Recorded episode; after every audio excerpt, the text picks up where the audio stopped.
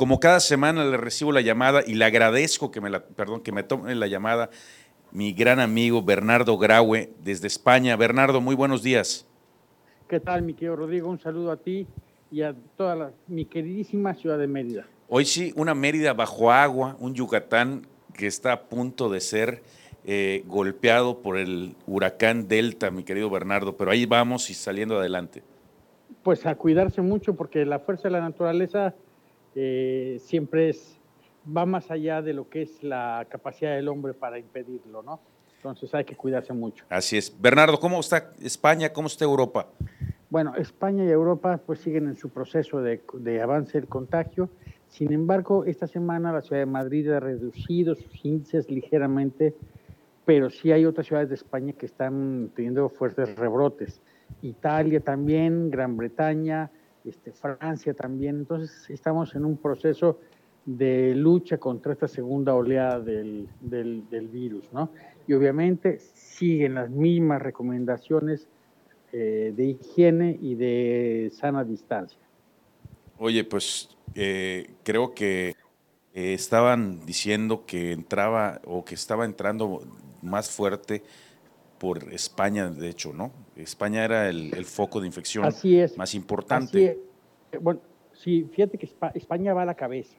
Ahora, y el problema es este, es que en esta segunda oleada sí hubo un nivel alto de contagio de jóvenes, incluso de, niños también. Si bien en los, en los chicos, en los niños es muy, muy leve la agresividad del coronavirus, pero sí en el caso de jóvenes eh, sí ha sido un importante eh, incremento de contagio en, población juvenil, que esto tiene que ver mucho con pues, la desobediencia de los jóvenes al confinamiento, a la sana distancia, al cubrebocas y a pagar las consecuencias, ¿no?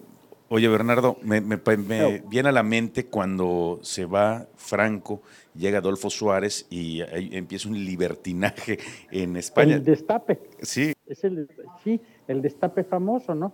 Sí, eh, el problema es que las sociedades, pues mira, tenemos un gran problema.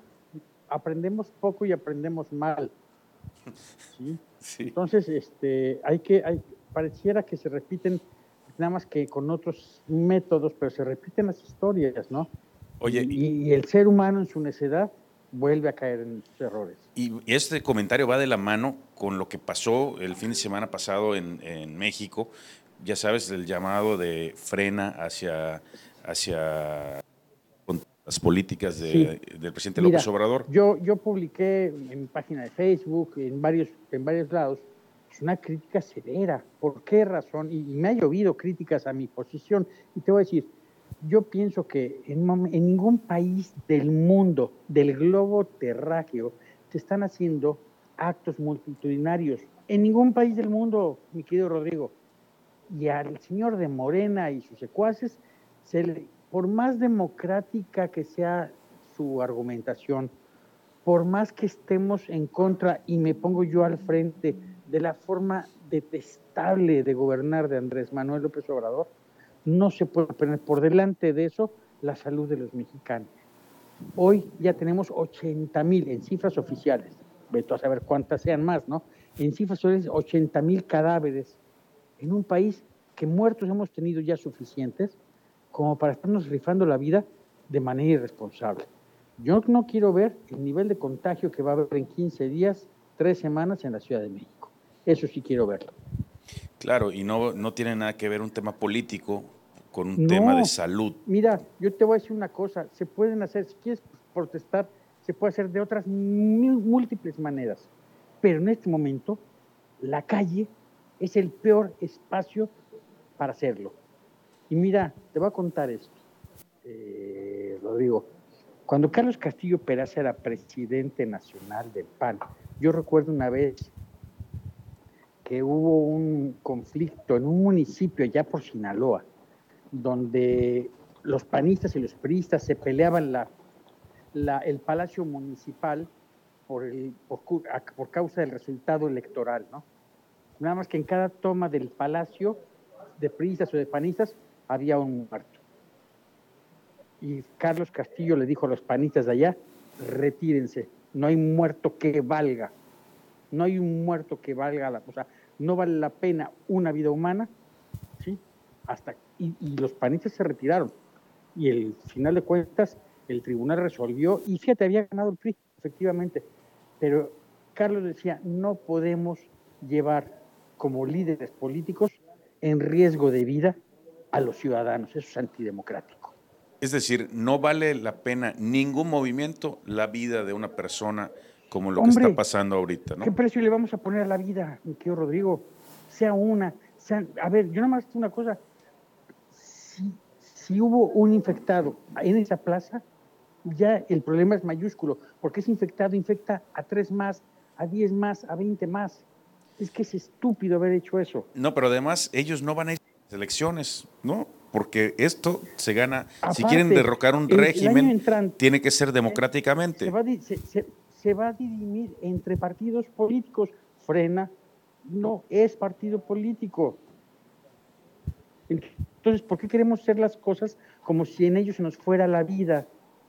Segundo, pretender que Andrés Manuel va a renunciar porque nos dijo que si juntábamos 100 mil, ahí están tus 100 mil. Es una tontería seguir a López Obrador en sus Te puedo asegurar que López Obrador se ha de haber reído hasta dolerle el estómago.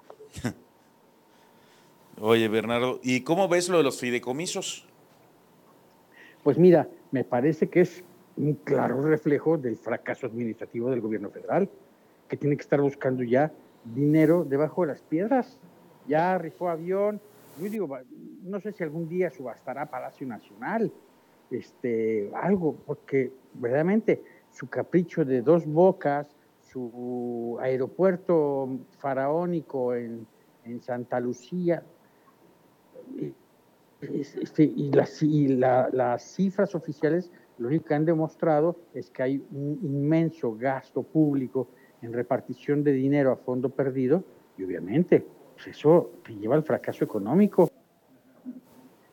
Lo único que ha salvado a López Obrador de un problema social mayor ha sido las remesas, que eso salvan o más bien mantienen a flote la economía de millones de mexicanos. Que además, oye, que además se han multiplicado durante estos tiempos. Así es.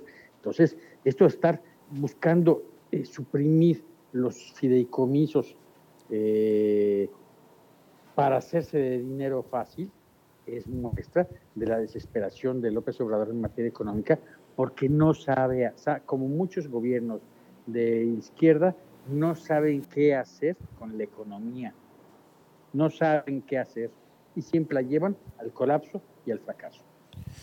Pues te agradezco mucho, mi estimado Bernardo. Antes de que nos vayamos, ¿se lo quieras comentar? Pedirles de favor a mis muy queridos amigos de Yucatán que frente a este embate de la naturaleza eh, climático, pues que se cuiden mucho y que sigamos todos en México cuidándonos porque el COVID es una enfermedad que no hay cura, que no hay vacuna y que mata. Hay que cuidarnos todos y tomárnoslo en serio. Muchísimas gracias, Bernardo. Nos vamos un corte y te agradezco. Un abrazo, mi querido Rodrigo.